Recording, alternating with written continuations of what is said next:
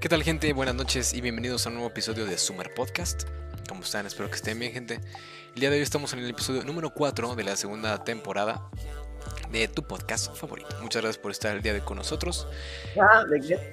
Hijo de tu puta. El día de hoy vamos a hablar este, acerca del imperio de Disney, cómo esta gran compañía este, desde sus inicios comenzó a crear historias que se apoderaron de nuestra infancia y cómo al paso de las generaciones pues lo, sigue los- lo- lo siguen haciendo, ¿no? Como han creado este monstruo que cada vez compra más compañías, este, se inflan el dinero y pues están creando un universo completamente este, magnífico, ¿no? El día de hoy, como siempre, no me encuentro solo, me encuentro acompañado de, de Leonardo Ramírez y tenemos un invitado muy especial, una deidad para nosotros, ¿verdad, Leo?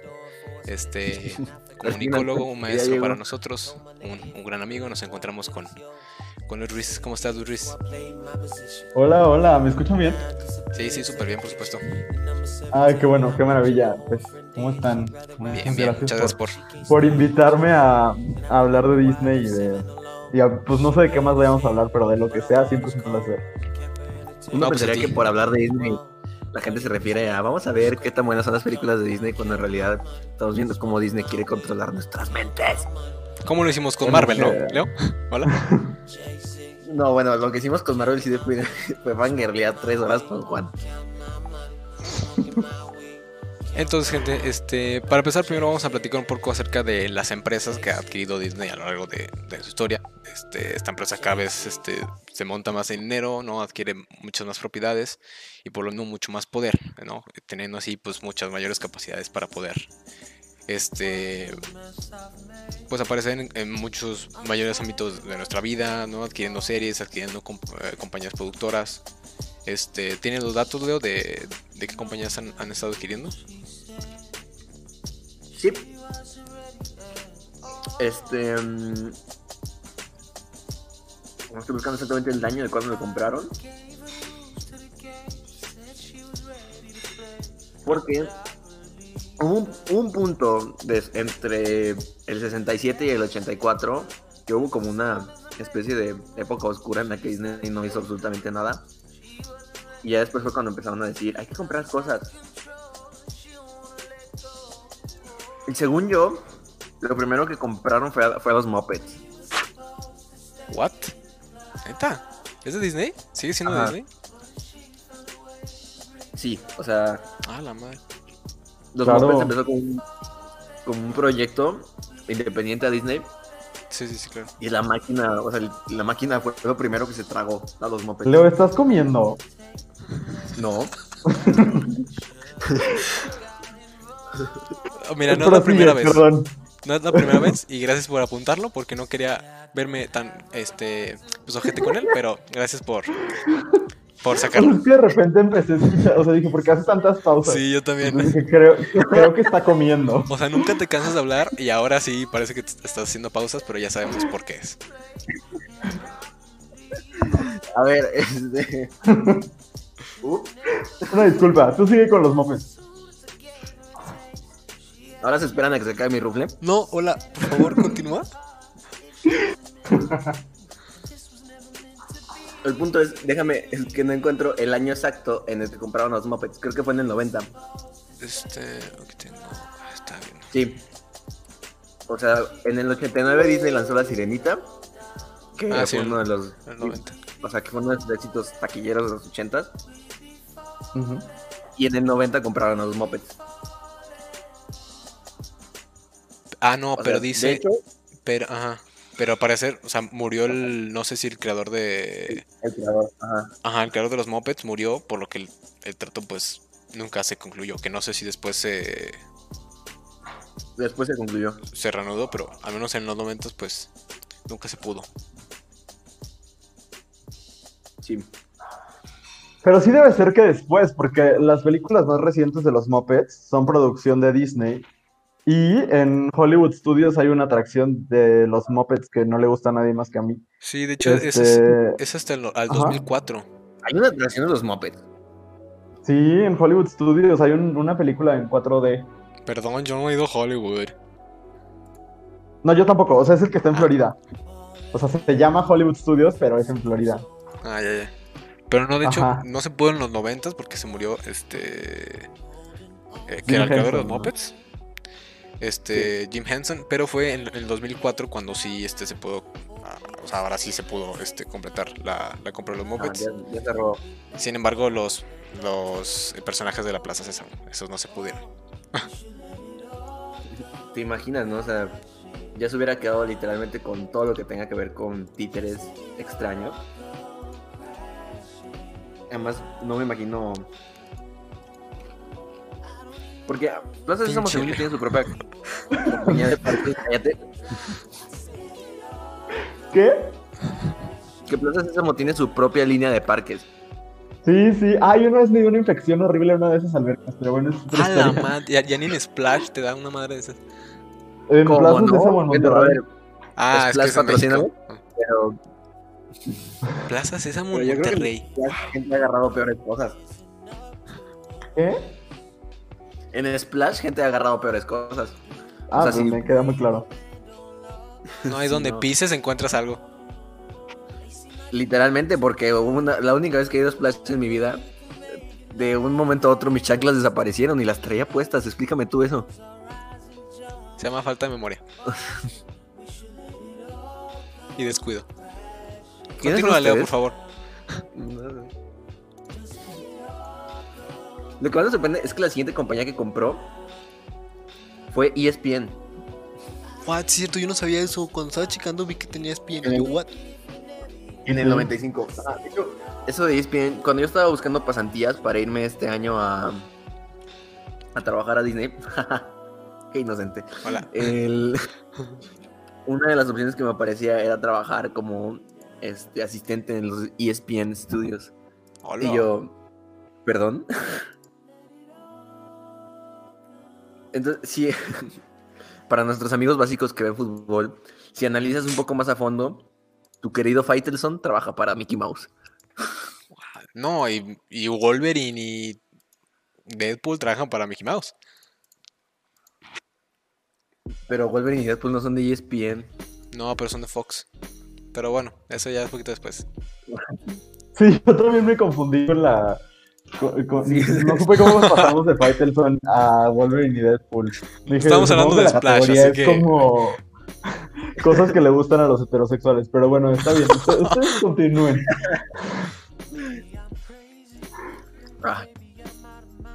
Qué hombres tan básicos somos. Ustedes sigan. Yo, estoy disfrutando su, su información. Dice aquí las películas que lanzaron. Wow. Disney Channel Latinoamérica apenas se estrenó en el año 2000. Antes de eso no sabíamos que era ese canal. Bueno, yo creo que en el 2000 apenas sabíamos que eran televisiones, ¿no? O sea, hasta Digo, yo no había nací en el nacido, 2001. ¿En qué año nacieron ustedes? 2001. Igual 2001. Híjole. Qué pedo. Yo en el ¿Tú? 2001 ya era una persona funcional. Yo en el 95. Hasta ahorita nos cuesta ser personas funcionales, fíjate. bueno, tal vez no tan funcional, pero sí lo veo como. Pues ya, Luis, Fox, funcionales Fox era presidente. Hola. Y ahorita Fox es de Disney, ¿eh? ¿Cómo ha cambiado los tiempos? Es del 95, pensé que eras del, del- del 2005. Gracias por ignorarme. Hijo de tu puta madre. No, es que andas con voz mi amigo, no se puede. Pero bueno, ¿qué más compraron? ¿Qué más ha comprado Disney? Leo. Ok, técnicamente, lo que sigue, este, es que compraron acciones de Fox Family. O sea, que sería como Fox Kids. Y con eso vienen incluidas acciones de Toy Company, Toy Animation, que son los que se encargan de hacer Dragon Ah, Ball Z, Sí, sí, claro. Digimon y los Power Rangers. Que son series cabronas, o al menos en esos tiempos eran muy cabronas. Este. Claro, porque nada más producido que los Power Rangers. Este, Mira, a ver, los Power Rangers son los Power Rangers. Dime que no los veías. Son de esas cosas que tú te regresas a ver ya cuando estás más grande, jurando que va a ser la cosa más increíble de la historia y es una porquería. Pero y es que ¿Qué ahí está el punto. o sea, los, los cuarentones, treintones, ¿no? Gente que veía Power Rangers que estaba muy chica. pues sigue comprando figuras. Yo no tengo 30 años y sí veía los Power Rangers. No, perdón, a ver. Tú ya estás más grandecito. Pero a ver, a- había hay gente Sí, sí. de mayor edad que no estaba tan chico cuando veía los Power Rangers. ¿Qué? Hay gente más Entonces, no, no, grande. estoy de acuerdo, estoy de acuerdo. Entonces, hay gente que todavía sigue comprando figuras. O sea, Pokémon. ¿no? Y había visto un meme hace unos meses que Pokémon, el, el público objetivo de Nintendo, lo que vas a decir de Pokémon. Pokémon, el público objetivo son niños de 6 años, pero normalmente los que los compran ya son chicos, son mayores de edad. O sea, son personas de 16, 17, so- son de 20 algo, 30 algo, porque son gente que, aunque ya no está muy chica, pues siguen consumiendo eso, ¿no? Porque pues mantienen el recuerdo de, de, de esos series, de esos programas, de esos videojuegos, ¿no? Este, que jugaban con chicos. Entonces, los Power Rangers, este, Dragon Ball, Digimon. ¿Cómo? Que yo empecé a jugar Pokémon a los 16 y sigo jugando. Ah, exacto, por- porque también pues, sigue siendo algo bueno, pero vas a, estas plazas, a estas freak plazas, ¿no? Lo que sea, y ves gente que juega con tarjetas de pues de caricaturas, que no estoy ofendiendo a nadie, ni, estoy diciendo que está mal, pero aunque normalmente creemos que son este programas que son como con objetivo para, para menores, pues siguen cautivando a gente que es mayor y que es menor. Y por lo mismo, pues tienen mucho mayor alcance y generan pues todavía más ingresos, ¿no? Por eso es que adquirir Entonces, Esas diciendo que series. para ver ese tipo de cosas, o tienes que ser menor de edad, o tienes que no bañarte. Eh, no, o sea, puede ser mayor de edad y bañarte. O sea, no sé tú, pero pues yo creo que... Idealmente. Ajá, sí. Bueno, en 2006, el 25 de enero, Disney anuncia que compra Pixar. Que no sé... Por lo que Steve Jobs también Creo empieza a trabajar para mí. Leo está diciendo que compraron Pixar. Yo, yo no lo escuché bien, no sé Cordero si tú lo estás escuchando bien. Sí, sí, sí. Sí, Ah, ok, es que a mí se me está trabando muchísimo. pues ahí va de repente, ya sabes el niño. Ok, vas, vas. vas. ¿Hola, Leo? O sea, ¿sigo o no? Sí, Tú sí, sigue, tú adelante. sigue. No, pues, Ah. Que en el 2006 Steve Jobs empieza a trabajar como accionista mayoritario de Disney porque Disney compra Pixar Gracias por escuchar 4 Spotify. millones de dólares. No, Que ahorita que lo veo le salió barato, ¿eh? haber no, ahorita lo que ha de valer. Lo compró barato, pero pues... Bueno, tal vez un CD. O podrías haber un desempolvado valor. Sí, sí. un disco de vinilo. Sí. Si tienes un tocadiscos en tu casa, claro.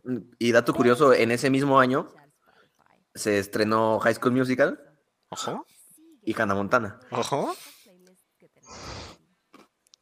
Que esas sí vendieron de a madre. High School Musical era una cosa maravillosa. Estrenó cuando yo iba en sexto de primaria. Yo sé que ustedes eran como unos fetos, pero sí, iba en sexto de primaria y lo recuerdo sí- muy bien, lo amábamos mucho. Pues a- hasta eso nuestra generación todavía la recuerda con mucho cariño. O sea... y Yo, yo Sí, recuerdo... porque no sé- creo que Disney Channel no la dejó de pasar nunca, ¿no? Exacto, o sea, aparte, o sea, seguían No. pasando Hannah Montana después de 10 Es que años. a nuestra generación nos tocó cuando dio las tres. Sí, nos tocó cuando salió las Entonces, 3. Pero pues por lo mismo, eh, empezaron a retransmitir las primeras dos. Pues como tenían su propio canal, podían poner lo que quisieran. además, eh, Leo, se te está trabando un chingo, güey. Como Disney, pues tenía en sí su canal, tenían sus series, tenían sus propios... ¡Ah! Ay, no. Hola, Leo. Este, como el mismo Disney tenía su programa de televisión, no, Disney Channel, este, tenía su canal, pues podían este, poner infinidad de series que ellos nos podían producir, este, de los cuales ganaban un chingo. Yo no, no me pregunten cómo, pero en mi armario tenía un, un perfume de high, School- de high School Musical. Que era un perfume, or- o sea, parecía perfume como de, de, de hotel, de motel. Pero pues tenía un sticker de High School Musical y pues eso hacía que, que vendieran un chingo. O sea, te aseguro que hay infinidad de cosas de High School Musical, mercancía y muchas otras cosas más. Que Disney al tener estos programas, ¿no? Que ¿Sabes cómo llegó eso a tu armario? también como un... ¿Qué? Super Mario. ¿Cómo? No, no, no. ¿Sabes cómo llegó eso a tu armario? Te pregunto. No, no, no tengo ni idea, güey.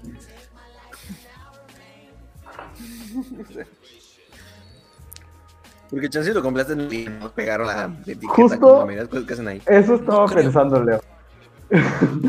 o sea, hay dos opciones. Eso o luego como los que venden por catálogo también. Como que a eso me suena.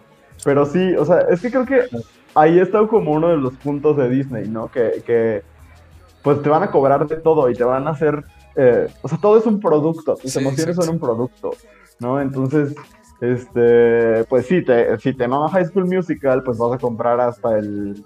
El perfume. ¿Les tocó a ustedes la versión mexicana de High School Musical? Sí, sí, High School. Musical, el desafío. Lo de fútbol siempre, Simón. Sí, que era Argentina, ¿no? Era como reggaetonera extraña. Sí. Salían Jesse y Joy en un momento, eso Ay, no. recuerdo. Te lo juro. Mam, Yo la tengo en DVD. Es que yo tengo todo lo que tenía que ver con Disney. Todo lo compraba. Wow. Bueno, sí te la creo. Pues justamente ahí está, o sea, esos productos ¿Pero ¿Cómo pues, se llama? ¿Se llama generaban mucho dinero. Sí, sí. ¿Qué más? Bueno, en 2017, la compra más importante de todas. No, bueno, una joya, güey. Disney adquiere Club Penguin. Y que en qué Y momento lo cierra. ¿Y qué? No, lo cerró ya mucho más para acá. para, Que, para no- proceder a cerrarlo. que hasta eso, según yo, Club Penguin se hizo ya, o sea, creció mucho más, ya está mucho después. Pero pues con, con, con los juegos en línea, con el surgimiento de YouTube, con este, con todas estas redes sociales que pues empezaron a salir en 2017, unos años antes, unos años, años después. Este, pues ahora sí que Disney pues, le metió dinero a, a una, pues era una red social, ¿no? O sea, porque ahí ibas a platicar y podías jugar con amigos y, o sea, te quedabas de ver con tus amigos y ahí podías eh, socializar en esa misma aplicación, ¿no? Y que genera mucho dinero. O sea, había las, las membresías, porque yo tuve una membresía, que no me acuerdo cómo se llamaba, de Club Penguin. Y tenía pues mi ropa mamona y era no sé qué espía. no Ah, yo sí me acuerdo chingada. cómo se llamaba mi pingüino. ¿Cómo? Ay, no. Ahí te va, ¿eh? Está, está cañón. Originalidad desde chiquito. Se llamaba Pingoku. Pingoku. No, Qué maravilla. ¿Por qué desapareció el Club Penguin? Eh, eh, fue algo como de que había pedófilos ahí, ¿no? ¿Cuándo? ¿Había qué? Te lo juro que el otro día leí algo así, pero podría yo estar imaginándolo. Pero según yo fue porque, o sea, pues no era de Disney y cuando ya fue de Disney, eh, se dieron cuenta que pues no tenían cómo regular que no hubiera cosas pues no apropiadas para Disney. De hecho, Y de- entonces tuvieron que cerrarlo, ¿no? ¿tú lo llegaste a usar? De hecho, sí existía el bar. Sí, existía. Yo, Luis Ruiz. Sí, tú lo hiciste. eh, Oye, Eh, muy viejo. O sea, no, no, no. O sea, sí lo podía, sí estaba todavía en edad de usarlo, pero yo siempre he tenido un problema con los videojuegos. O sea, no, no que no me guste, o sea, no que tenga un problema de, ay, los odio, ¿sabes? Sino sí. no me engancho.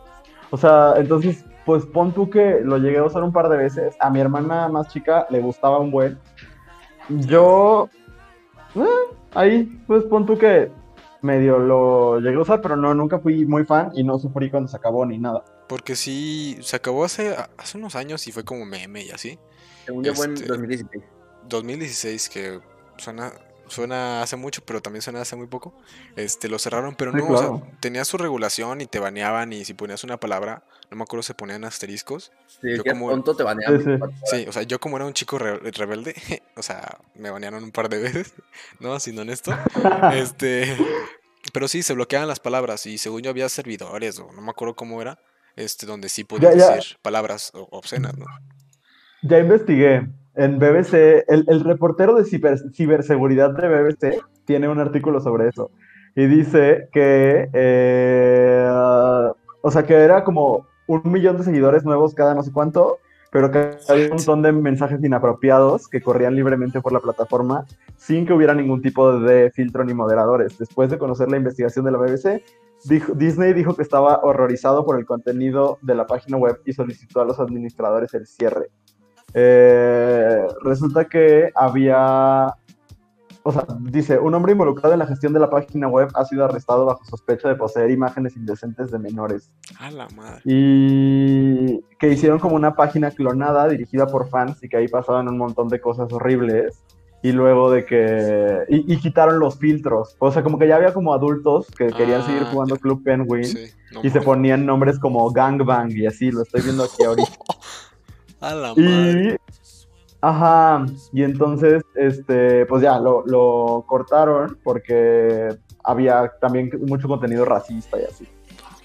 Porque en sí, según yo, cuando estaba en su pleno apogeo y así, eran pues alrededor del 2010, este 2012, que era pues cuando yo lo usaba y todos mis amigos lo usaban y nos vemos a las 4 en el faro, una madre así. Y pues ahí, no- ahí nos quedamos de ver. Este, Ocho años. ¿Eh? Teníamos ocho. O sea, estábamos en nuestra mera. O sea, estamos, estábamos descubriendo internet. Nuestra generación empezó a usar el internet también. Sí, sí, sí, por Coincidió. supuesto. Este. Pero digo, yo por lo que entendía entendido, digo, no, no sabía que esa era la razón. Pero yo pensé que era por, por. De hecho, porque había. Porque ya no había usuarios. Pero pues como tú dices, ¿cuánto? ¿Un millón de usuarios diarios? Lo cual es No, bastante. no sé, ahí ya, como que nomás le eché un vistazo al, ar- al artículo, pero Ah, que sí, sí, sí. tenía muchos, muchos usuarios, Sí, sí, claro. pero que eso, que había como mucho pervertido, como siempre, o sea, cuando hay una plataforma que empiezan a usar como, lo- como TikTok ahorita, o sea, que se empieza a llenar de gente horrible. Sí. También la gente que usaba Club Penguin, pues la dejó de usar y, se empezaban a meter otras personas, pues con otras intenciones, pasando pues lo que, lo que tú decías, ¿no? Este, y aparte quitándole el filtro, pues peor. ¿Qué sigue, Sí. Leo? Next. Después. En 2008 para Puka. No. Adquiere la productora Boost Inc., que no sé cuál sea, la neta no lo ubico. La que producía Puka. No sé si llegaron a ver Puka. Sí, sí, Jetix. que no hablaba, ¿no? Sí, no. Ajá. ¿Ninguno hablaba o sí hablaban? ¿No? Yo creo. No, No, no hablaban. nomás este, los dos hablaban. Yo la veía diario. Era ¿Por? la escuela. Exacto, exacto, como Leo. Era lo que pasaban a las 7 de la mañana. O sea, te juro Ah, Es que. que Era lo. Estaba A mí me tocó- los padrinos mágicos. Un- a mí me tocó que antes de ir a la escuela pasaran este recreo. Ese era como Uh, no, mi caricatura más. de Disney. Yo sé, yo sé, pero esa es la que me broma. tocaba a mí y También me amo tocó. recreo con toda mi alma. También nos tocó, también nos tocó. Pero si era de, de levantarme y en lo que me vestía para la escuela, pues este. Pues, en ese Ah, tiempo Puka. veía Puka, ¿no? O sea, porque lo transmitían Ujú. súper temprano. You have completed 37% of Ujú. your journey. Another 33 Después, el 13 de febrero de 2009. Ah, no, espérate, ya me, ya me sal- me salté lo importante, ¿no? En 2009, Disney anuncia la compra de Marvel Entertainment por. Te saltaste lo más importante, literal. Súper barato, súper barato. 4 millones de dólares. Es que Marvel está a irse a la quiebra. Misma razón por la que ATT compró DC. Mm, cierto. En 2019, No, pero ¿cuál, cuál es la, la cifra? ¿Por cuánto la compraron? por 4 millones 4 de mil dólares. millones de dólares. Porque ahí tenía unas Es que películas. Leo dijo 4 mil millones. ¿Son 4 mil o Son 4 mil? 4 mil millones. perdón. Sí, 4 mil millones. Ah, Ah, entonces no está tan barato. ¿no? Pues a ver, ahorita cuánto crees que vale eso. lo que creció. Ah, no, pues, o sea, de sí, que- sí. Sí fue una buena inversión, pues. Porque pues Pixar le costó más a Disney, le había costado más a Disney. O sea, Pixar le había costado más dinero a Disney, de hecho. O sea, Pixar era más Sí, caro es que Pixar Marvel. estuvieron a nada de perderlo. Sí. Sí. Y luego pues también Marvel apenas había sacado Iron Man y Capitán América y los Vengadores. Y luego hicieron el monstruo que ahorita es.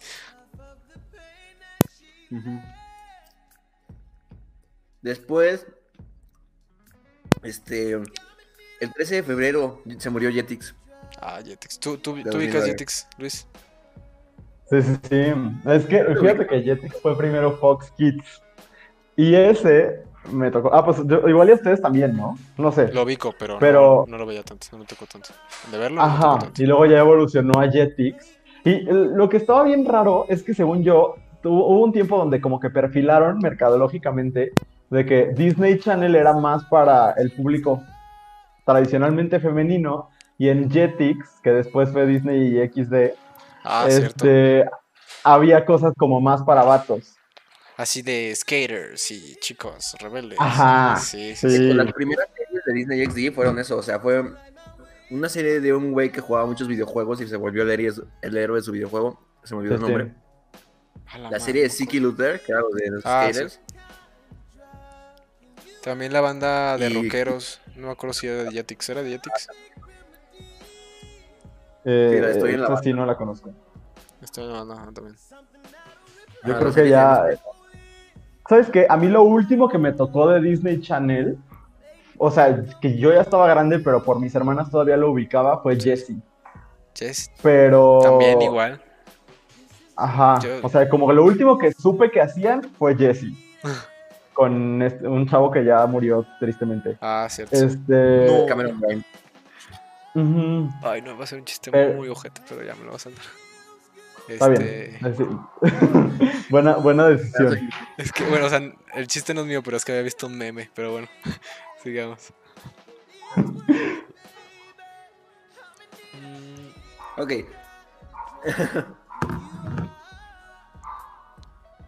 en 2010 dice que compró la empresa de videojuegos White Lotus Games. La Ya verdad es- desconozco. Ha de estar bien qué- muerta. qué hayan bueno.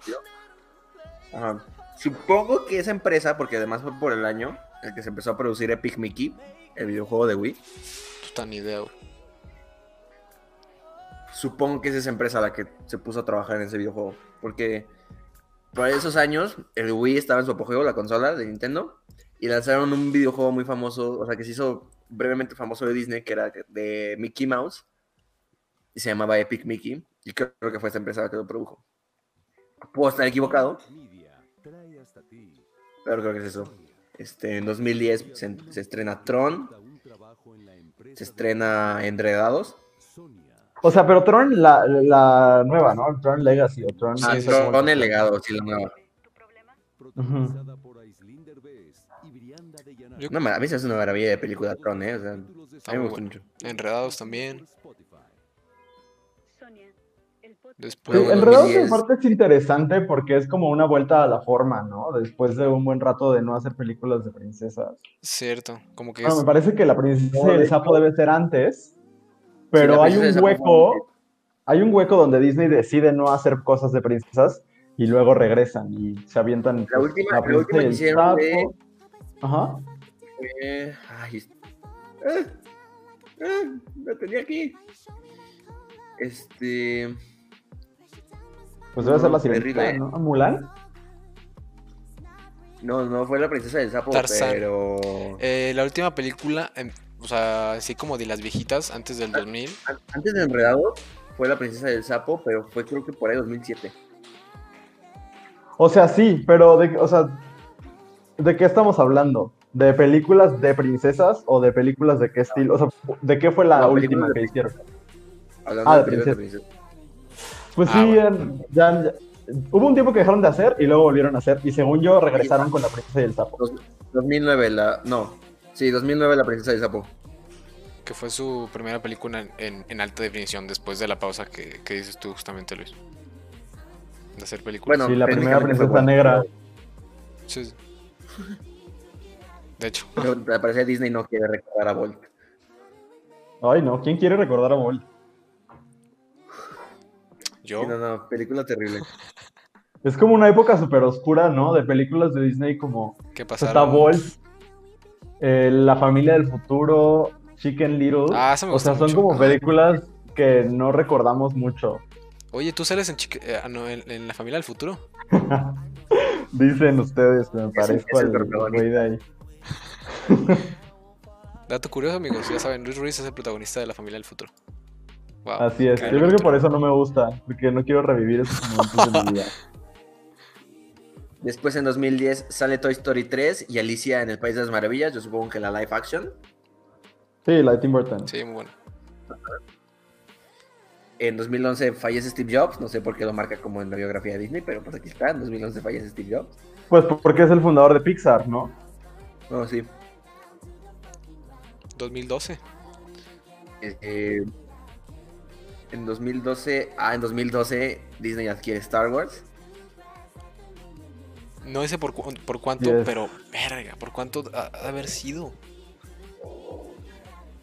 Ya para ese punto Star Wars debió haber estado ya en, en un punto, o sea, en su apogeo, pues.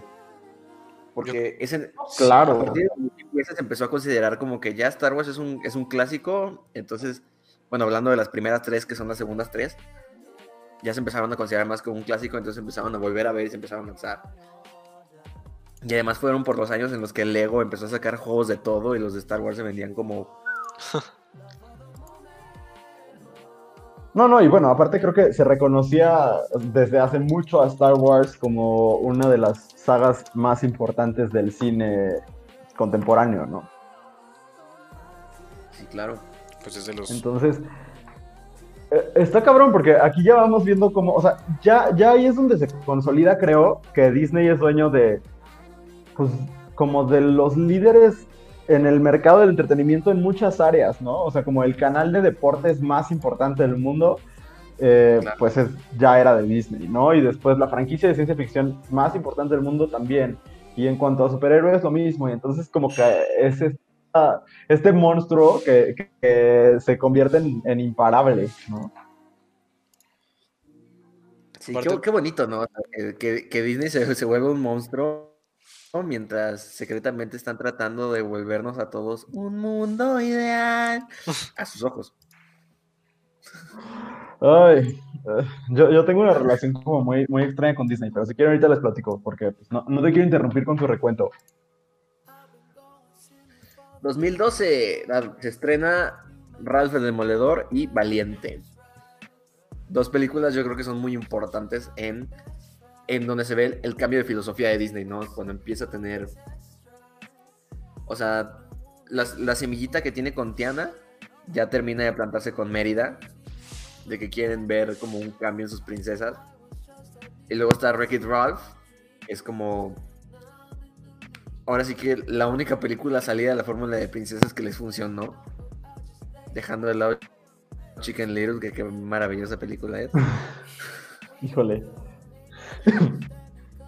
Oye, pero aparte algo interesante en estas dos películas que mencionas, que ninguna de las dos tiene una historia de amor romántico, ¿no? Que, que ha sido como una constante eh, en Disney, ¿no? Que también se ve en Moana y también se ve en Frozen, ¿no? Algunos años después. Pero todas Tiene tienen... una historia de amor romántico. ¿Mandé? Según yo, la de no es una historia de amor, es una historia de amistad. Por eso. O sea, es lo que te no estoy diciendo. o incluye. sea, que deja de haber historias Ah. de amor romántico para contar otro tipo de historias de amor que no tienen que ver con lo romántico. Y ese es como un, un parteaguas en la manera de contar historias de Disney. Porque ¿no? también, pues justo- justamente Disney, desde que sacó la de La princesa y el sapo, ¿no? Este, donde pues incluye ahí a la raza afroamericana como su primera princesa, ¿no? Este, Digo, la pues- vemos como rana casi todo el tiempo, pero sí, bueno, este, pero es la primera de, de una raza así. Pues yo creo que al dejar de un lado este como romanticismo de las princesas y el príncipe, pues también como que Disney quiere hacer un lado y quiere presentar nuevas historias donde no se presente pues al estereotipo de una princesa, ¿no? O el estereotipo de, de un hombre, ¿no? El, el hombre guapo, el hombre fuerte, el- no, porque justamente en Wreck-It Ralph pues vemos a un hombre, este, o al menos el personaje principal que es hombre, pues lo vemos que en muchas ocasiones es, Villano, o sea, es bastante sensible. Ajá, es villano, está teniendo problemas con ser villano. Y vemos en, en la de. En la de Valiente. Pues una mujer que es valiente y que no es delicada como las princesas y que no está esperando un rey. Entonces, pues aquí como que, que como, o sea, como decía Leo, se empieza a implantar esta semilla, ¿no? De Disney, como de mostrar cosas nuevas o cosas que pueden estar, este, pues como a veces se le considera más, este, políticamente, pues correcto, ¿no? Este, nuevas historias que sean mucho más variadas a las que ya teníamos de los clásicos eh, príncipes y princesas, ¿no? Leo, continúa. A ver, eh, dice Next. En 2012 se estrena la serie latinoamericana Violeta, por si a alguien le interesaba. Eh, En la vista, Sí, en la, con vi- la, en la vida con la ex de Sebastián Yatra. ¿What? La que sale ahí es ex de Wow. Sebastián Yatra. ¿What? ¿Neta? Sí, no sé cómo sé eso, pero lo sé. Pero la la, más, la más reciente que terminaron, porque Sebastián Yatra le puso Sí, Tini. con Ana Paola. ¿Por qué me enteré de esto? Pues porque estamos en cuarentena. Te enteras de todo. Sí, cosas que generalmente me hubieran importado nada. Next. Hasta 2014 pasó algo interesante que es se estrena el live action de Maléfica. O sea, el primer live action de Maléfica. Qué espanto. ¿Por qué? Me parece una película aburridísima. Es que, ¿sabes que A mí lo que me divierte de Maléfica es que es mala por ser mala, ¿sabes? Eh, incluso en, en La Bella Durmiente me impactaba mucho cuando era niño que decía por los poderes de Lucifer o de Satanás o de, pues no sé, algún, algún sinónimo del demonio. Y este... Y de repente ya la volvieron como buena y era amiguita de Aurora y así, y pues ya eso me dio hueva. A pesar de tener a Angélica Jolie, ¿era mala película? Pues a mí no me gustó, eso, no, no, pues no, no, no es para mí, ¿sabes? No soy el público. De, de hecho, esa película marcó el inicio de la era de los live action. Porque aparte. Seguimos viendo. apar- Pues o sea, a partir de ahí empezaron a sacar live action a lo bestia. O sea, creo que las, las únicas películas que han sacado que no son live action fueron Zootopia y Moana. Al menos desde 2000. O sea, desde 2000. ¿Cuándo salió Maléfica? Déjame, dame dos, Desde 2014 que salió Maléfica a 2010. Creo que hasta 2019. No, ¿y Frozen 2? Ah, sí, cierto. y Frozen- Es que. ¿Cuándo salió Frozen 2? ¿2018? Mm, debe ser 2019. Por eso digo hasta 2019, porque de ahí en más, en los años de abajo no aparece ninguna película que no sea live action. Sí, pues más que las, las producciones de Pixar, ¿no? Ajá, Zootopia. Y después salió, y Ah, en Zoot- 2016 salió Moana. No, pero y más las de Pixar, que son Coco, Unidos, Toy Story 4. Este, luego ya hasta 2019 que cayó la compra final, ¿no? La, La más reciente. ahora sí, Sí, que el, el- el tiro de gracia al, al entretenimiento mundial. La compra de 21st Century Fox por 71.300 millones de dólares. La compra más cara que al menos está registrada porque no sabemos cuánto le costó Star Wars, ahorita chico. Pero pues hasta... Es un chingo. Es un chingo. Pixar les, les costó 7.500 millones. Avatar lo vale. que van a sacar la segunda. Pero todo, todo lo demás no vale. O sea, todo lo que conlleva 20th Century Fox. no, pues, o sea, So, es, es muchísimo, ¿eh? Son, son Sí, muchísimas sí. franquicias. Que Está sí. bestial. yo ahorita que vemos la pues como la línea de tiempo de las, las producciones que han hecho que ha hecho Disney tan solo de- desde yo creo que desde, le- desde el 2009 comenzaron a hacer un chorro de cosas, un chorro de películas, nuevas películas, pero no sé si tal vez la fórmula no les funcionó, porque siento que sacaron muchas películas que no pegaron tanto como, pues obviamente en su momento pegaron los clásicos de las princesas. Este, justamente yo creo que es por eso que empezaron a hacer este los live action de las películas que ya, que ya nos gustaban, ¿no? La Bella y la Bestia, este, Maléfica, La Este-. Sí, o sea, el Rey León también, o sea, y pues según yo, por lo que entiendo, van a hacer más. Este, Mulan creo que le van a hacer, este, La Sirenita le van a hacer y con una, con una actriz afroamericana creo también. O sea, La cinegrita, según Twitter. sí, según eh, Twitter ya sabes cómo es.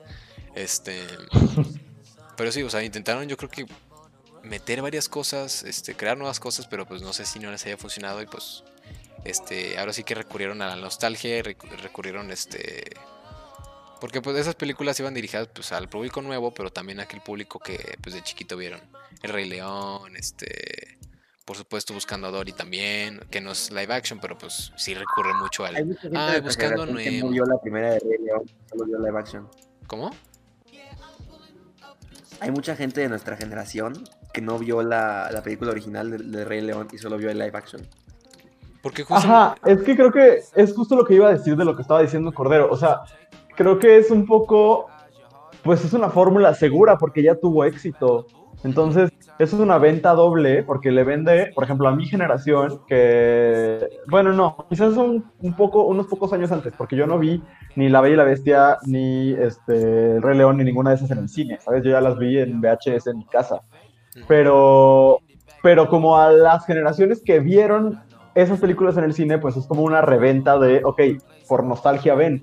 Y a las generaciones nuevas es como vendérselas por primera vez, ¿no? Y, y entonces, pues, es como irte a lo seguro y creo que eso es lo que caracteriza a Disney en muchos sentidos, ¿no? Realmente los riesgos creativos y artísticos son muy pocos, o sea, sí, quizás Pixar un poco más, porque por ejemplo Ratatouille es una película súper arriesgada, pero, pero en cuanto a lo que vende Disney, pues son productos probadísimos y, compra los más probados, ¿no? O sea, ahorita creo que todas las grandes franquicias están bajo la gran sombrilla de Disney.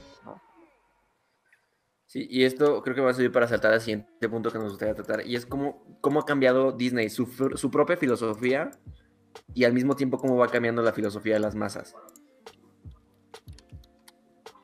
O sea, qué interesante. sí, porque me, me da mucha risa un chiste que vi el otro día de Pixar que dice, Pixar de 2001, y si los juguetes tuvieran arma, almas, después, y si los monstruos tuvieran almas, y si los animales tuvieran almas, y ya hasta 2019, y si las personas de color tuvieran alma, o sea, Ok.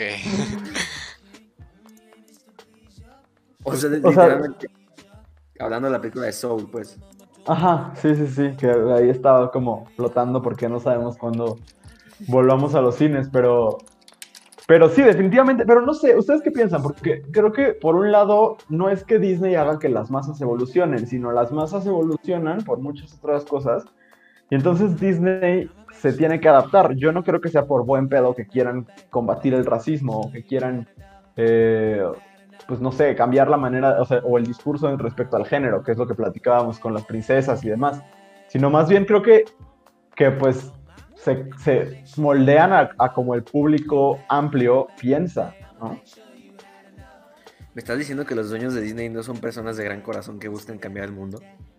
Justo eso. Es- sí, no, o sea, igual, igual es eso, pero yo digo, eh, al mismo tiempo, cuando Disney cambia, la siguiente generación cambia junto con ellos. pues. Porque a fin de cuentas, todas las generaciones, desde cierto punto, creo que a partir de. O sea, porque la, la generación con la que salió Blancanieves, que fue la primera película animada de Disney, todavía no se crearon con ellos. Ya a partir de, por ejemplo, 101 Dálmatas, que ya había una variedad de películas, se empezaban a criar con Disney. Y entonces, ciertas cosas que decía Disney podían convertirse incluso en adoctrinamiento. Y a partir de ahí, este, pues ha sido un adoctrinamiento masivo. Y conforme cambia Disney, cambia el mundo. Así como es como una relación codependiente que tiene Disney con el mundo, lo cual está muy triste que el mundo dependa de una compañía, ¿verdad? No, Pero, aparte, o o sea, sea, pero cuando cambia, cuando cambia el mundo, cambia la, la forma de pensar de Disney. Y al, y al momento que cambia la forma de pensar de Disney, cambia la forma de pensar de los niños de la siguiente generación. Y es como un ciclo. Y de la que aún así está creciendo.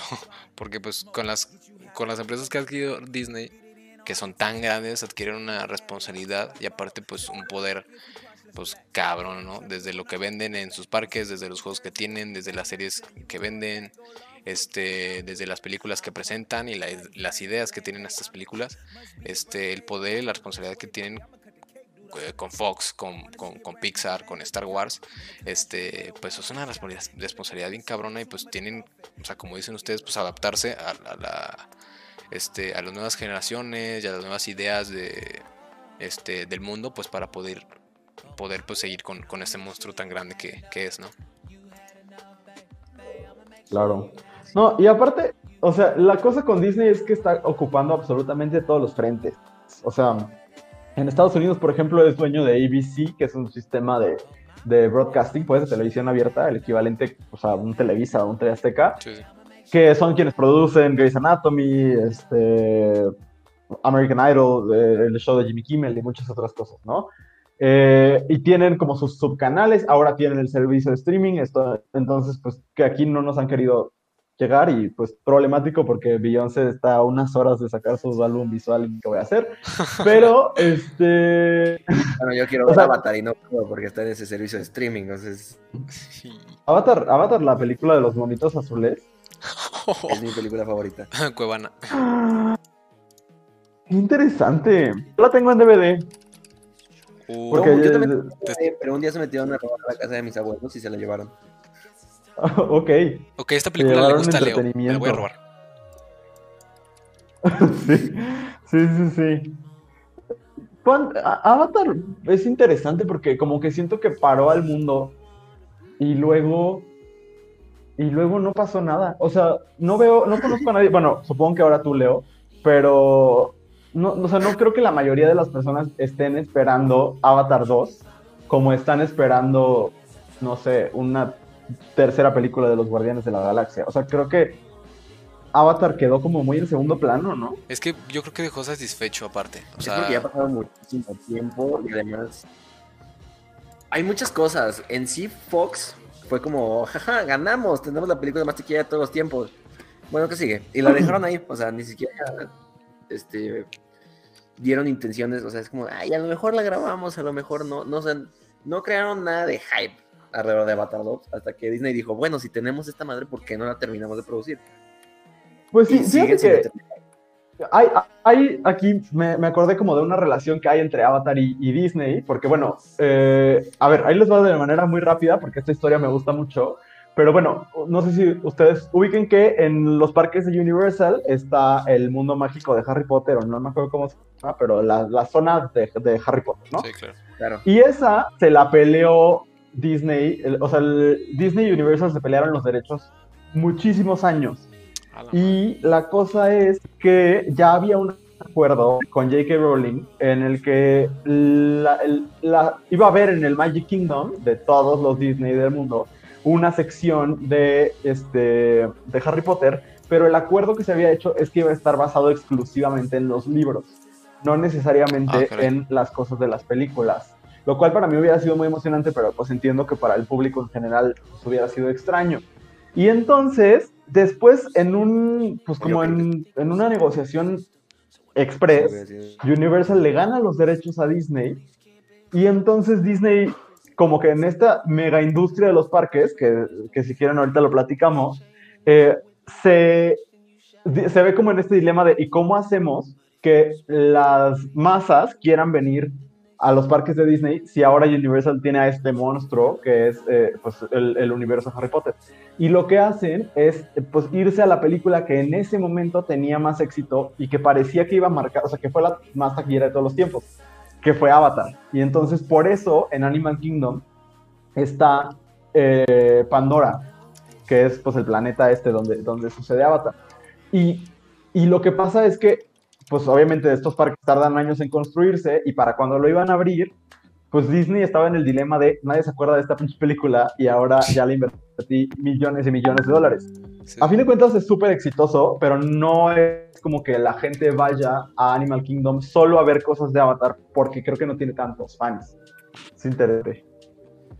También porque, o sea, tan solo Avatar, este, digo, no tiene ocho películas, o cuántas películas son de Harry Potter, ocho, nueve, este, pero sí Son las también, películas. Más las de animales. ah, bueno, pero eso ya pasa un poquito aparte, este, pero también yo siento que no, no esperamos, digo, lo que decía hace rato, no esperamos tanto una película de Avatar, porque Avatar, pues Avatar e- es Avatar, y digo, ya no es la película con mayor recaudación, pero en su momento lo fue y fue cañón porque fue muy buena. O sea, en su momento la tecnología que tenía y el, el CGI y todos los efectos y todo eso, pues en su momento demostró el poder, el poder que, que tenía la empresa para hacerla y pues nos quedamos súper satisfechos. Por eso es que nunca esperamos otra. Que digo, ya cuando salga la segunda parte, pues será cuestión de ver este qué tan buena es, si realmente está a la altura de la expectativa. Este, porque tan solo tomando ejemplo, o sea, tomando como guía la primera película, pues se espera que la segunda sea mejor o, o igual de buena. Que eso pues ya estará este por verse. Que mira, no sé, yo, yo creo que está, en el cambio de la filosofía de Disney creo que está el debate entre si Disney lo está haciendo como para vender más, si Disney lo está haciendo este para caerle mejor a la gente, si Disney se está adaptando porque así tiene que ser. Este, no sé ustedes qué piensen o si estén de acuerdo con los cambios que está haciendo Disney. ¿Les gustan o les disgustan? Porque como lo decíamos hace rato con la película de la Sirenita, ¿no? Que va a salir, que pues, se planeó o se estaba buscando una actriz para hacer el live action, pues se está haciendo el- al hacer la elección, se estaba eligiendo a alguien de, de raza afroamericana, ¿no? Este, Sí, sí. y pues en Twitter, ya saben, pues como es Twitter, ¿no? Pues se empezó a quejar y pues este muchos, no, está bien que incluyan y por supuesto está la otra parte que dice, no, pues no está, este, no es fila la historia original, no es fila no sé qué, entonces, no sé, digo, tú que sigues vivo Luis Ruiz, o no sé si ya estés vivo Leo, o sea, no sé qué tanto, o sea, que no sé si pienses tú que está bien el movimiento que está haciendo Disney, si te gusta, si crees que es efectivo. Ok, este, intentaré ser lo más breve posible. Yo creo que, eh, um, a ver, cre- creo que me gusta, creo que es insuficiente. O sea, eh, creo que el mundo está cambiando y eso obliga a que las grandes empresas medio cambien. Sobre todo las que se dedican a emitir mensajes constantemente, ¿no? Y Disney, pues es una empresa de comunicación antes que de cualquier otra cosa. Sí, cañona. Y en ese sentido, este, mm, creo que por un lado, eh, ciertas cosas que han sucedido, hablando de la trama tal cual y de, y de los temas de las películas, pues me gusta mucho la decisión de, de hacer, eh, o sea, de castear a una, a Halle Bailey, actriz eh, afroamericana como Ariel. Eh, Sí. a, lo- a tu pregunta de si cambiaría la historia, pues no. O sea, las personas, independientemente del color de nuestra piel, pues vivimos, o sea, Ah, no, o sea sí, sí. podríamos, igual las sirenas no existen, ¿no? Sí, Pero, va a pasar, o sea, o sea, claro, sí. sí. Pero no, no, no, no veo como un problema ahí, me parece interesante. Aparte, ella es parte de un dueto que me parece muy talentoso y creo que puede estar chido. Lo que de repente me, me, me estresa de este discurso disque woke de Disney es que es muy cobarde. O sea, eh, por ejemplo, el, el relajo que hubo con la, la, la presencia de un personaje LGBT o de un hombre homosexual en La Bella y la Bestia, que era el, el este Le Fou, y, y se hizo todo un desmadre y, y demás. Y pues cuando, cuando ves la película, hay una escena que medio lo podría sugerir, pero, y que es totalmente como, pues, pues como, se me hace como una cosa que no cumple, o sea, que a fin de cuentas muestran un personaje que podría o no podría hacerlo y que no es representación real. Lo mismo con Ah, el otro personaje lésbico que, que sale en la película esta de Unidos, que me gusta mucho la película, y cuando los detiene una policía, la policía en algún momento dice como de, ay, esto le va a gustar a mi esposa, o no se quede mi esposa. Y en ese sentido es como, ok, cool, pero eso, o sea, nada más no me lo quieras vender como, como logros verdaderos para la comunidad LGBT, porque a fin de cuentas, pues es un personaje que tiene una línea, ¿no? Sí, sí, sí. Entonces, como que, o sea, creo que en, este, en esta cosa del progreso y de la renovación y de la transformación, pues sí le falta a Disney como pues cumplir y como transformarse de manera más radical. Eh, pero de que me gusta que se transforme, me gusta. Digo, creo que evidentemente no podríamos seguir contando las historias de la Cenicienta porque la ves y es problemática. O sea, Sí. la, la versión animada original, pues sí, sí es problemática en cuestiones de género, de, de- de clase y de un montón de cosas. Sí, la Y mayoría creo de que ni siquiera tendría sentido. Ajá, y creo que ni tendría sentido. O sea, creo que si un niño o niña o niñe de- del 2020 lo ve, pues va a decir, pues así no es el mundo en el que yo vivo. ¿no? Entonces creo que sí, que se renueve, pues está, está muy chingón. Quisiera que se renovara más rápido, ¿no? Creo que pasa, por ejemplo, como con Marvel, que según Valkyrie es uno de los, o sea, es un personaje bisexual, pero pues no tiene sentido tampoco si no lo dice, ¿sabes? O sea, si nada más es como... Porque pues, dice según, quiere, pero según quién, o sea, o, o cómo realmente pues muestras eso, o sea, no puedes decir es así y es así, pues, o sea, Ujú. Sí, o sea, porque los directores lo dicen y no, se los juro que ahora sí ya va a haber representación y Tessa Thompson dice. Y es como, pues sí, pero no ha sucedido, ¿no? Entonces creo que en eso, o sea, creo que sí se ha transformado. Eh, por ejemplo, eh, yo trabajé en, en un parque en Disney, en Orlando, y en las tiendas en, en junio, pues venden este, tu merch de arcoíris y demás, pero creo ah, que claro. que es muy, o sea, que falta, ¿no? Creo que falta, este, pero sí, creo que me gusta que se transforme, que no cuenten las mismas historias de siempre. Eh, y el asunto de los remakes me parece como un poco de hueva, o sea, porque los hacen igualitos. O sea, La Bella y la Bestia es la misma, pero en lugar de animada sale Emma Watson y ya. Y entonces, pues no, no le veo como mucha ganancia a eso. O El Rey León, que la recrearon casi que cuadro por cuadro. Pues digo, pues veo la original. Puro O sea, CGI. Realmente pura sí. animación. No sé, ¿tú qué piensas, Cordero? Pues en sí, o sea, como tú, pues estoy súper de acuerdo que se vayan adaptando. Los leones no. ¿Cómo? Uy, no, todavía estás muy mal. Entonces Este- los leones de verdad. Se te traba todavía ¿Qué? mucho, Leo. Este, pues creo que como Creo tú- que dijo que si los leones no eran de verdad. Esa fue su pregunta. No, amigo, perdón. Te voy a desmontar tu circo, pero no, no son de verdad. O sea, pues yo estoy de acuerdo, o sea, que se vayan adaptando porque al fin de cuentas, pues también se entiende que es un negocio y, y que tienen que vivir de eso.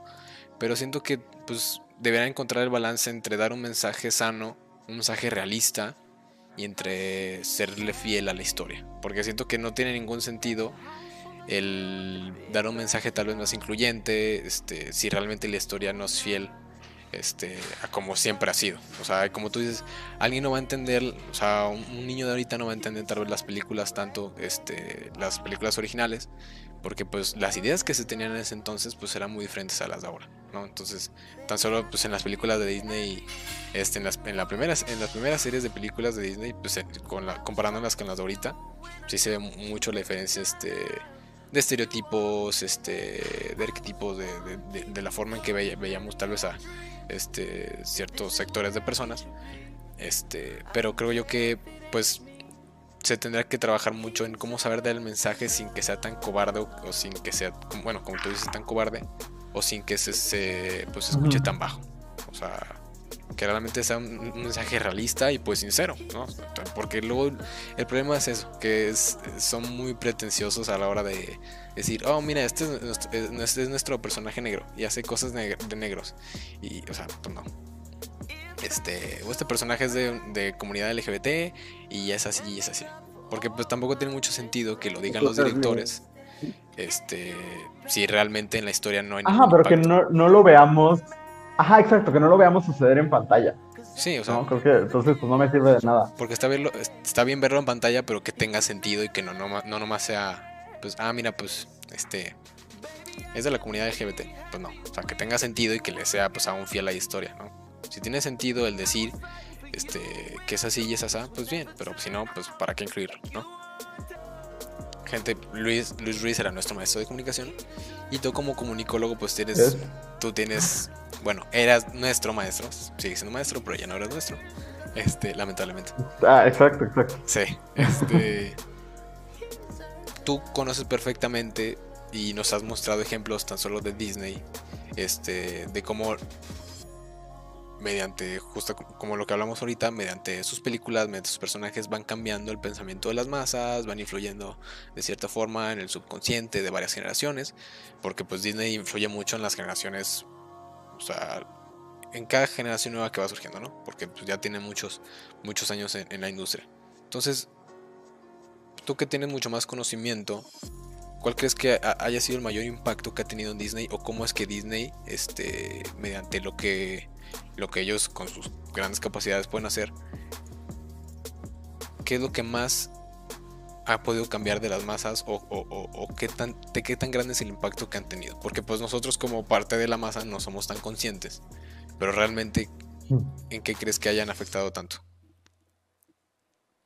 Híjole, creo que eh, es interesante porque es dependiendo de la época. Creo que un Disney sí es culpable de, eh, perpetuar varios mitos eh, dentro de la cultura contemporánea. O sea, también tomando en cuenta de, de dónde viene y el origen de la empresa, siendo que pues, Walt Disney, a fin de cuentas, pues, e- era un hombre con un montón de privilegios y eh, pues incluso hay en los inicios de Disney, pues sí hay un discurso, aparte del discurso sexista, hay un discurso racista pues muy cabrón. Sí. porque incluso hay una película que se llama Song of the South, que en español no sé cómo llame, pero que, que- que trata temas de esclavitud de una manera como pues que deja mucho a desear y que termina poniendo a los, a los que en ese momento eran los dueños de los esclavos como, pues, como buenas personas, ¿no? Lo cual pues, es bastante problemático. Sí, mucho. Pero eh, creo que quizás de lo que más ha hecho Disney es perpetuar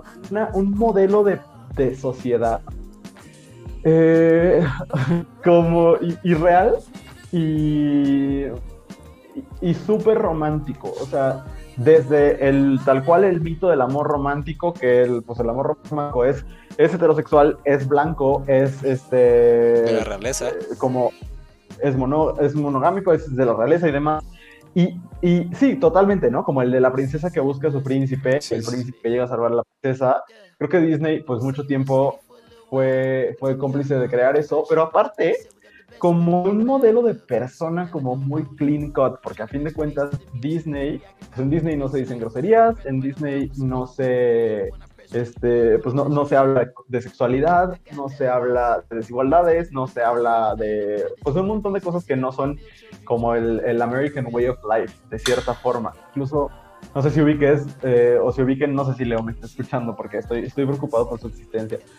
Pero este, hay un musical que se llama Hamilton, que fue, Ah, sí. es, un, es, es casi todo rapeado, y se estrenó sí. hace poco en, en Disney Plus. Y este, pues como saben, no hay Disney Plus en México, pero pues aquí uno luego encuentra las formas. Y o sea, el, el musical es como la versión igualita del- de la versión en, en- en escena. Lo único es que todas las veces que dicen fuck, la cambiaron por otra palabra. O sea, no me acuerdo qué palabra, pues, pero como que le censuraron las groserías. Y en ese sentido, creo que eso es lo que el, el mayor impacto de Disney ha sido como crear este modelo de persona eh, Pues recta, ¿no? Y, y totalmente irreal y, y totalmente blanco también, porque sí creo que, que hay un asunto así, como muy blanco en el discurso de Disney. Y, y lo, lo puedo traer como a mi experiencia. Yo, yo trabajé en un parque Disney eh, vendiendo comida tal cual hace algunos años, cuatro años, tres años y cachito, y este, y bueno, la- las reglas para mantener la experiencia de Disney. Aló, aló, aló, aló, aló. ¿Aló? Hola Leo, ¿cómo estás? Hola. ¿Cómo Wow, amigo. Chinga, ¿Qué dicen? Ac- Acabo de pasar por un infierno, eh, y no sé, lo bueno es que no se escuchó nada. Eh, Ahorita ya, ya te escuchamos mejor. Este, ya, Sí. ya te reincorporaste. Bienvenido. Sí, no, dije muchos chistes, chi- muchos chistes idiotas en el proceso, qué bueno que no me escucharon. Qué bueno que nos escucharon. Eh, O sea, ¿tú sí los escuchabas? Yo, yo sí lo estaba escuchando a ustedes, este, ahorita que dijiste de varias cosas. Por ejemplo, este, lo de Hamilton, a mí ya me tocó escuchar como el soundtrack en Spotify porque Renato precisamente me lo recomendó. Es maravilloso, Hamilton. Ajá, este... Y, ¿y qué más iba a decir? Ah, lo del, del amor romántico. Sí, está... Yo, yo me acuerdo, eh, no me acuerdo qué comediante es, pero dice, yo sigo esperando a que un... A que haya una película de Disney de una chicana que se enamora de un cholo. O sea, Pues sí. Sí, sí, porque sí. también existe, o sea, es- son, son amores reales y, y Disney se cuenta que, que los trata como amores secundarios, ¿no? Porque también en Disney todas las personas indias son igual. Cierto.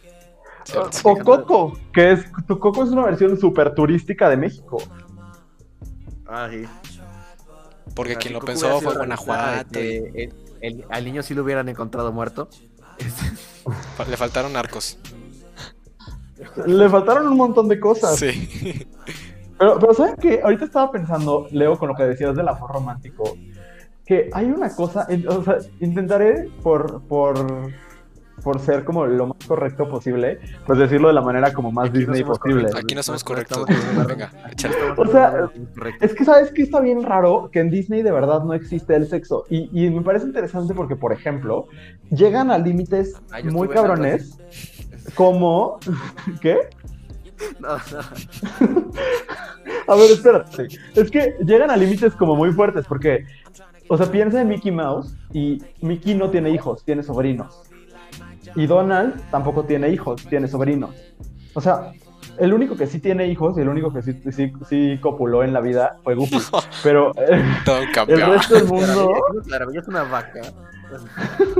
O sea, pero, o sea, piensen, en- eh, sí se me hace como súper interesante que es parte del discurso de Disney, como el- la, la asexualización del- del- de los personajes, porque a fin de cuentas, o sea, llegan al punto donde pues, nadie tiene relaciones porque todo el mundo nada más tiene sobrinos. Y, y eso es como un, otro del impacto, creo yo, de, eh, de, Disney, como en el, en el discurso dominante, ¿no? Que es, es como muy mojigato. sí, sí, sí. O sea, Esa palabra es como de, de- de tía, pero sí. o sea, hablando de tías, o sea, yo siento que Disney es como la tía que no le gusta, o sea, hablar de, este, ay, no, del sexo y de los besitos y de eso. y- o sea, siento que, o sea, le da miedo. No, Disney es, ese- es ese personaje de Paco de Miguel de la coordinadora que no dejen que los niños agarren de la mano en la escuela.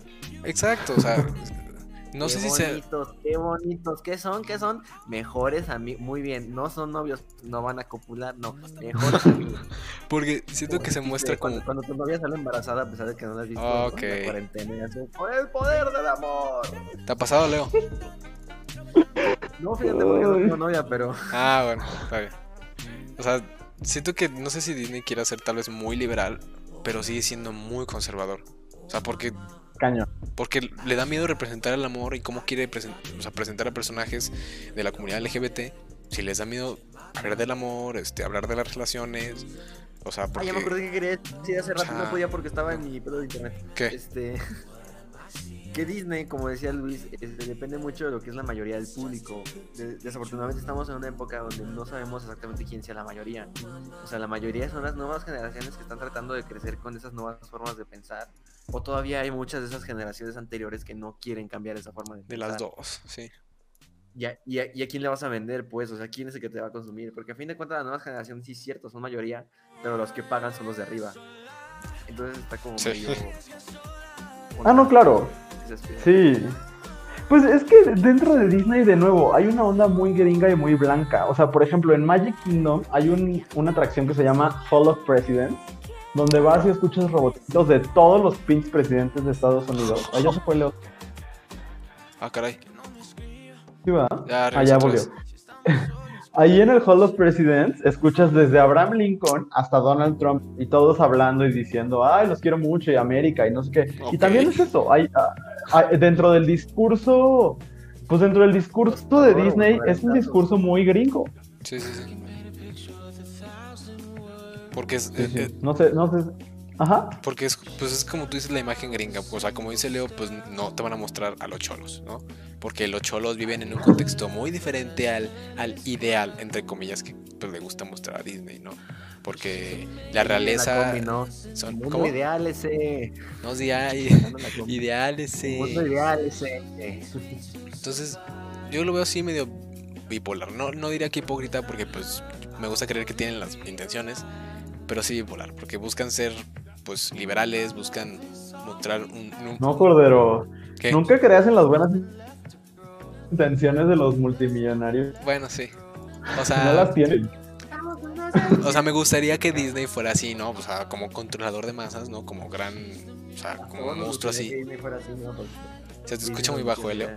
Me gustaría pensar que Disney, o sea, yo sé que así no es, pero me gustaría pensar que Disney busca algo así. Sin embargo, pues si le pensamos bien y si realmente vemos el contenido de sus historias, este, pues realmente no le, no le interesa en mostrar la realidad como, como realmente es. Y siento que lo que muestra es muy poquito y nada más por, por compromiso. Así es. Y luego, o sea, también para Disney, o sea, así como para TV Azteca no existen los gays, o sea, para Disney no existen los mentales. O sea, no, pues, o sea, así es la cosa. o sea, las enfermedades mentales para Sí, Disney totalmente. No es cierto, están bien. Son las vocecitas de su cabeza, es, es tristeza, tristeza se adueñó de ti. que yo no he visto esa película, eh, aunque sea muy buena, pero no la he visto. Es preciosa, preciosa. ¿Cómo? ¿Intensamente? Sí, ¿no? Sí. Sí. Es así como tu relación. ¿Qué? Date. ¿Hola? Este. Como tú. Ah, no. Bueno, este, sigamos. Ahora, ¿qué? Ah, este. em, Ah, Estamos hablando ahorita de cómo es el mundo, bueno, ahorita de lo que alcanza a manejar Disney todavía y de todas las empresas que, este, que tienen su poder. Pero ¿cómo creen ustedes que sería un mundo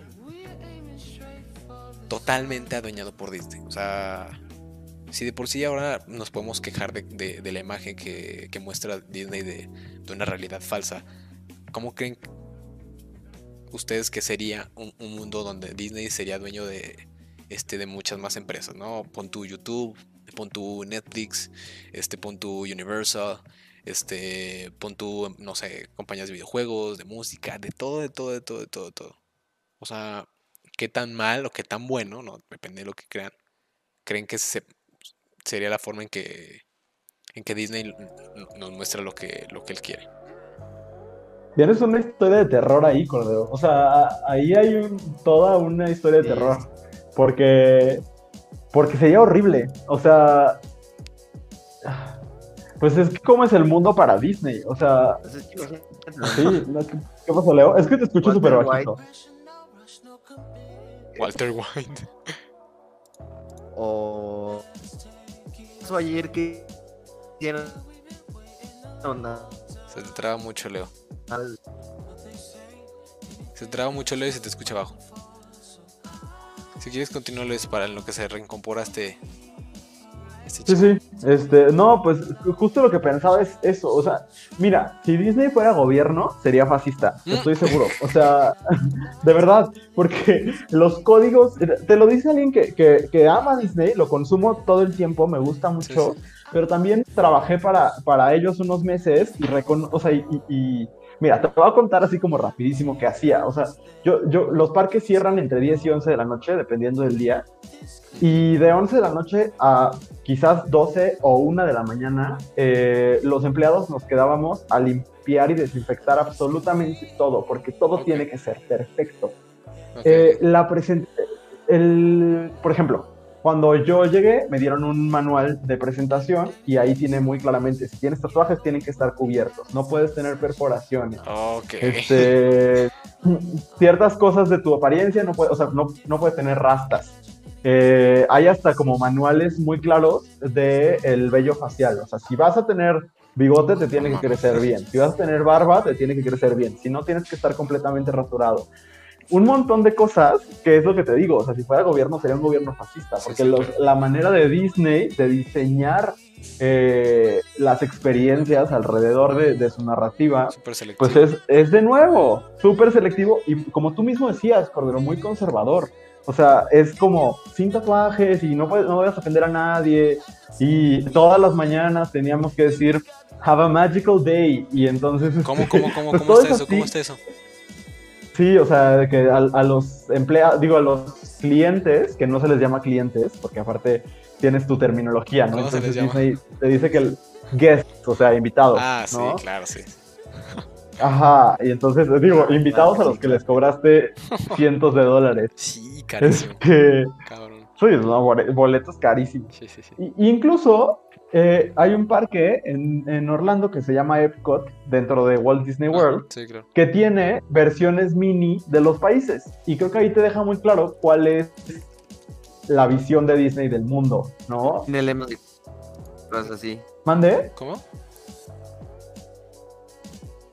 Voy a trabajar allá a Epcot y en cu- cuanto llegante de México.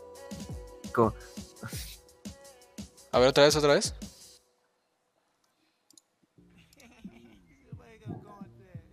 Decía, o sea, es que ya que fue a trabajar ahí un tiempo que hice Epcot.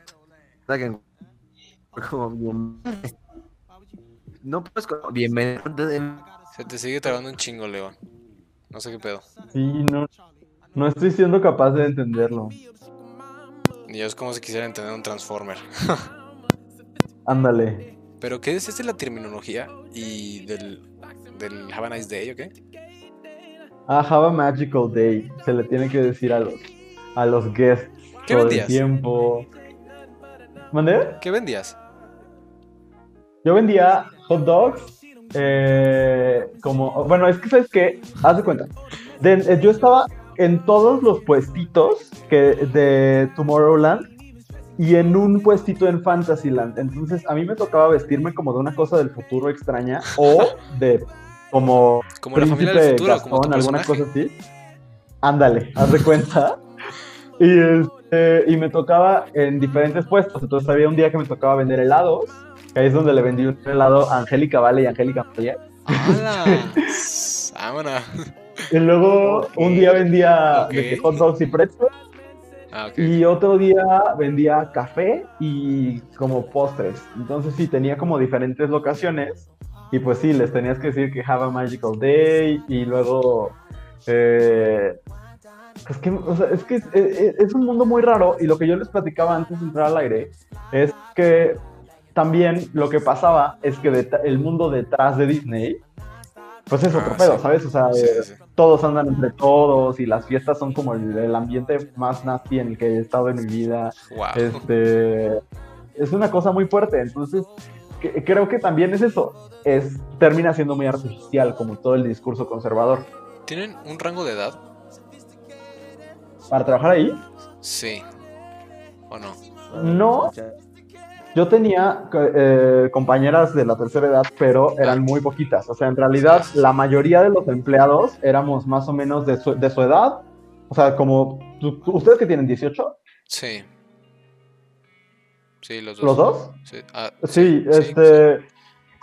Sí, pues eh, eh, la mayoría tenían 18, 19, 20 años. Yo me fui y tenía 21 años por ahí. Y eh, más o menos uno de, de mis mejores amigos, este, con el que me fui allá, Charlie Martínez, él tenía 19 años y legalmente no podía tomar. Este, Ah, claro. Porque pues acuérdense que la, la edad de, de 21, tomar allá es 21 y aparte pues como mexicano si te cachan pues te, No, hombre, te llevan a- ¿no? sí, Entonces, sí. ah, esa es otra cosa de Disney que es interesante, o sea, son es eso, las reglas son como de fascista. Si yo conozco una persona que se, se robó, y hasta siento feo decir robó, pues, to- pero, pues sí se robó, se llevó unos popotes en forma de Mickey Mouse a su casa y Ah. la despidieron y la regresaron a México. ¿Y cómo, cómo se enteraron? ¿Inventario o qué? Ay, pues por- no sé. Ay, es que es otra cosa. Igual, de a ver, espero no meterme yo en. Tiene- Exacto.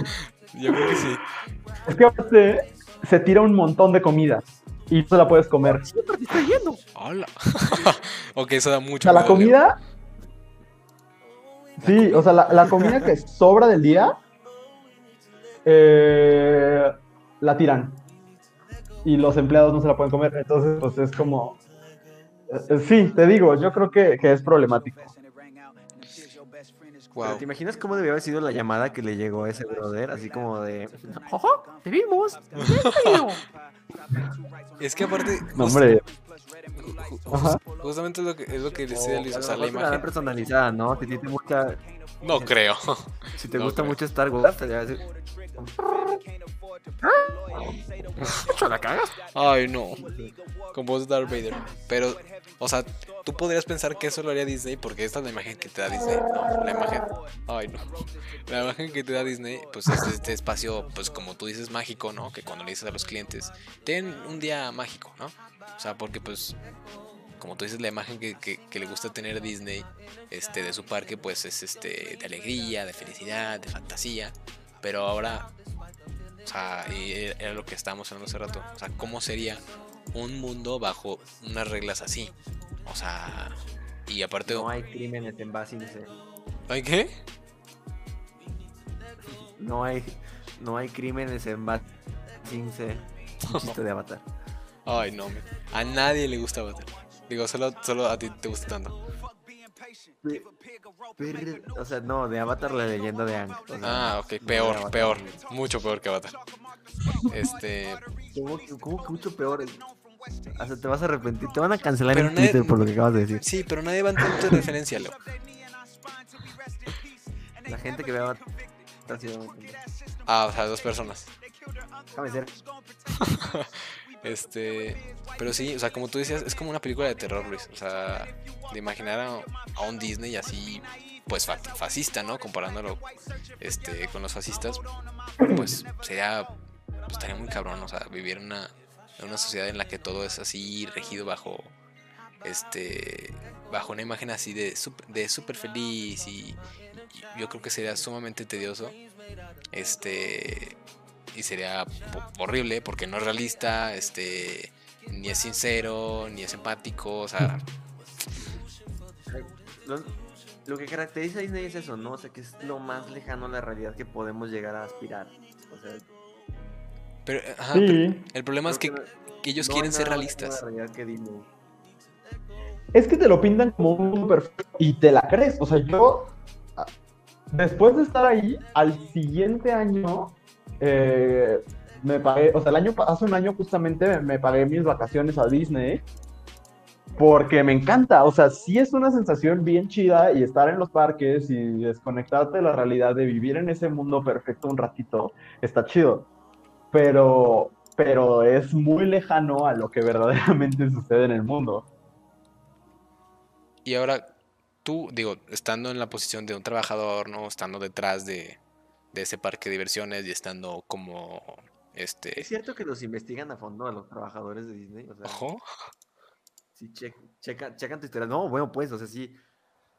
eh, porque, por ejemplo, ah, llegó a pasar de que ah, hubo un chavo que contó su historia que él solía ser eh, ayudante de no sé qué de camarógrafo en un programa de Snoop Dogg y ya por eso no lo contrataron en Disney a la madre.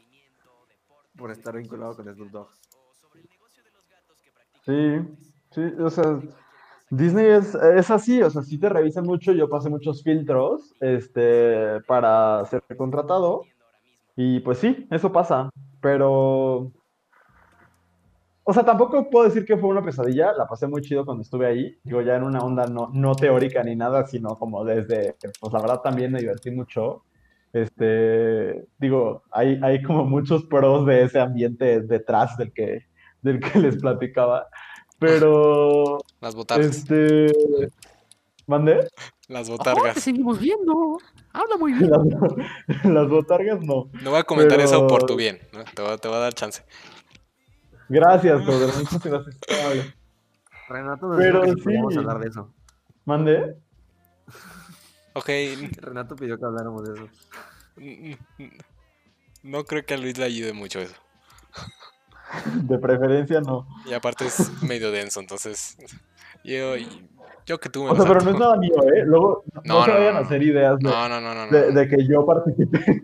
Es que hay una leyenda unas- Ajá. este, urbana, en- en no voy a especificar de qué es, pero hay una leyenda urbana de, de cómo es este de cómo es la vida de las botargas de Disney, ¿no? Hay ciertas prácticas que hacen. Este, entonces ah, lo comentamos con, con Luis, poco an- ok, no tienes que hacer eso, Leo. Lo comentábamos con Luis ah, antes del podcast y para ver si era cierto, pero pues obviamente él no sabe porque pues, él no se metía en esas prácticas. Aparte de que no era botarga. No, y porque yo no era botarga. exacto. Fíjense que me, to- me tomaron las medidas para hacer botarga What? y tenía la estatura para ser tiger. Ah, ¿te pide estatura? Ah, claro, te miden y dependiendo de cuánto mides, eh, puede ser. Por ejemplo, un amigo, ay, pues no creo que le moleste que lo diga, eh, Luis Ver, el, el- el saxofonista de los Fibos, este, Uy, cuando, cancelado. cuando hicimos la, cuando hicimos la prueba, se, se midió y él tenía, como es más alto que yo, él tenía la estatura para ser Goofy. Este, y así como mis amigas que son más bajitas tenían estatura para ser este, enanitos de, de Blancanieves. Ok. Este, sí, porque pues las princesas tienen que ser altísimas. Sí, claro, claro. Sí, ajá. Sí, sí, sí. Y las princesas viven cosas horribles, porque luego pues no falta el señor pervertido que se quiere ir a tomar la foto y que la agarra, Chale. pues que le quiere agarrar ahí las carnes. Es horrible, horrible, horrible. Este. No, terrible. No, aparte Estados Unidos está lleno de eso. Sí. Bueno, y México también, ¿verdad? Pero aquí no tenemos Disneyland. El No. mundo. No, aquí tenemos Splash, amigo. Y parque. parque ¿Cómo? ¿Cómo? ¿Parque mágico? ¿Cómo era? Parque- Selva mágica, Parque selva mágica. Selva mágica. El parque de la selva, muy completo, la- muy bonito. Flags, eh, Tenemos Six Flags y en Six Flags sí hay desfiles.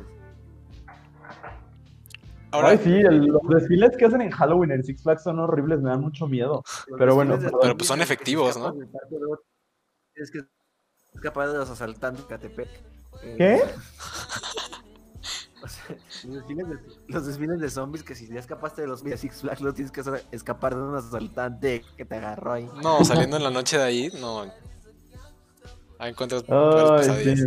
Este, ahora ya un poquito, ya más o menos para terminar. Este,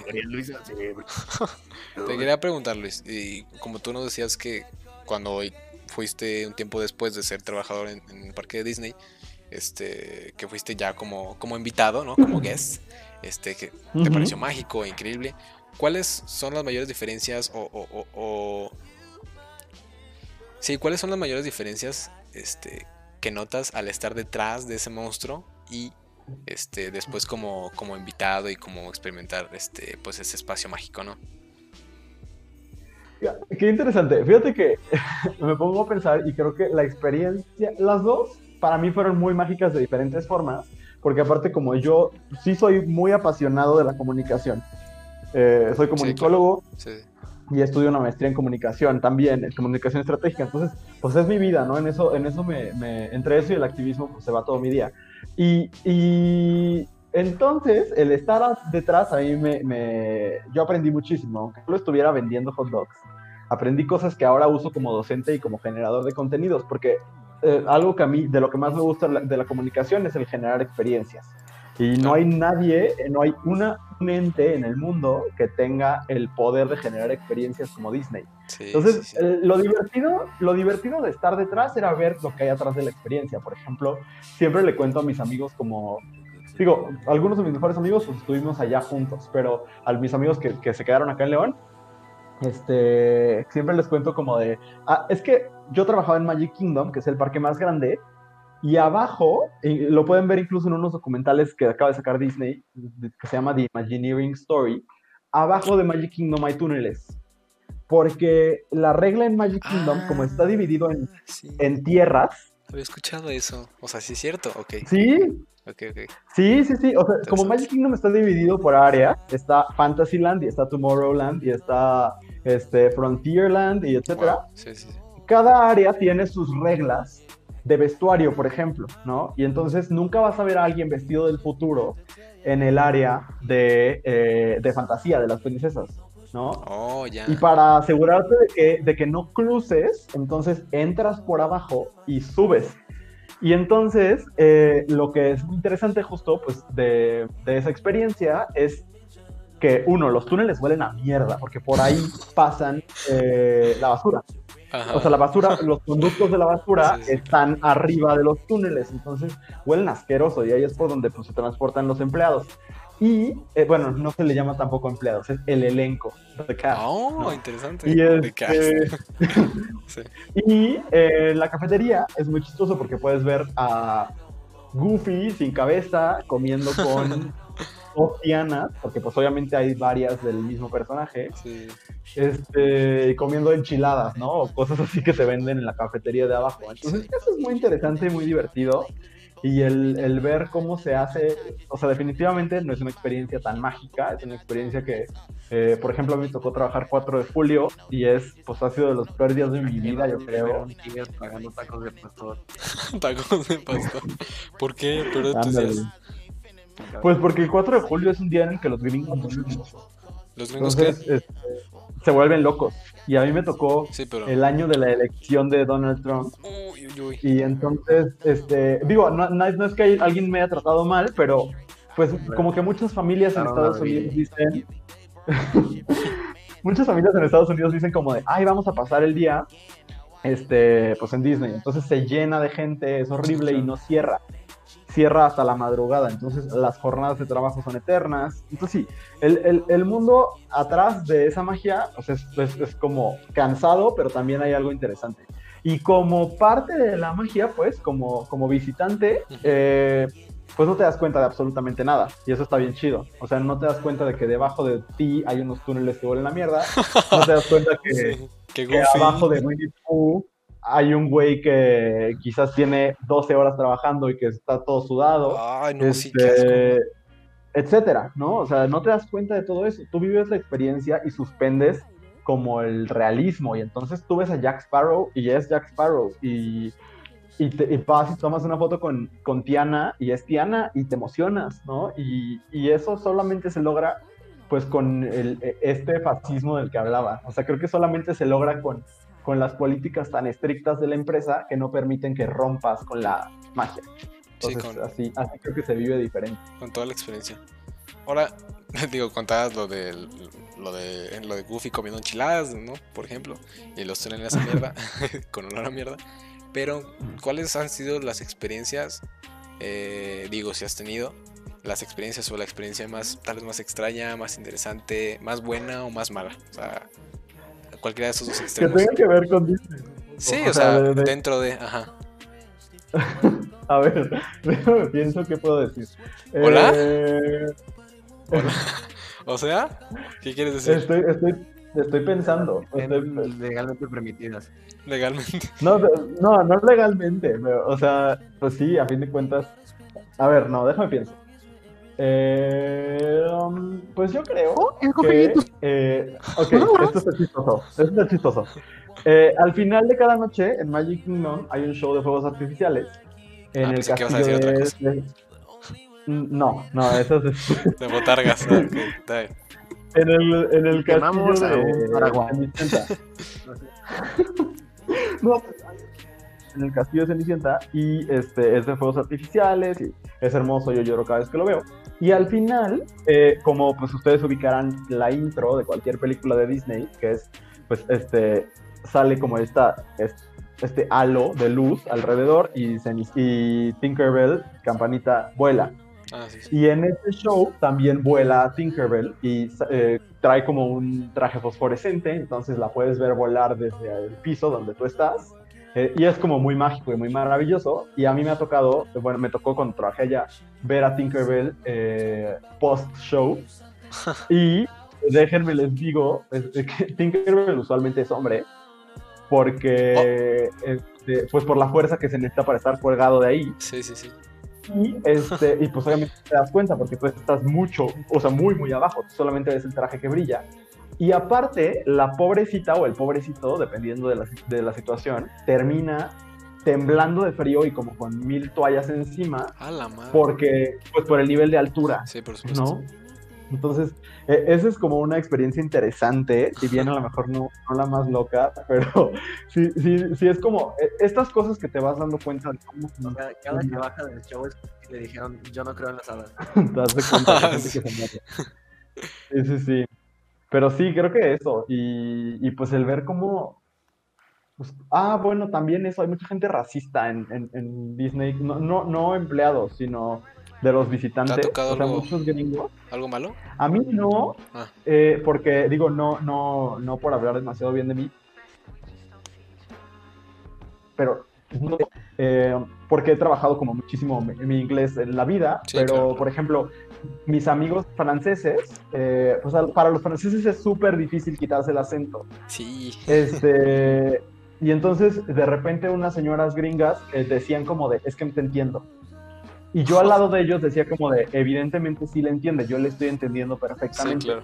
Y, y haciéndosela de pedo una y otra y otra vez, es que no te entiendo, es que no me escuchas, es que tú no me entiendes, como este tipo de cosas del idioma. Y de todas maneras, digo, mi, aquí tengo al lado de mí mi name tag, que dice Ah. Luis, Tamaulipas, México. Este, Ah. Sí te yo- ponen- Yo, soy de Tamaulipas.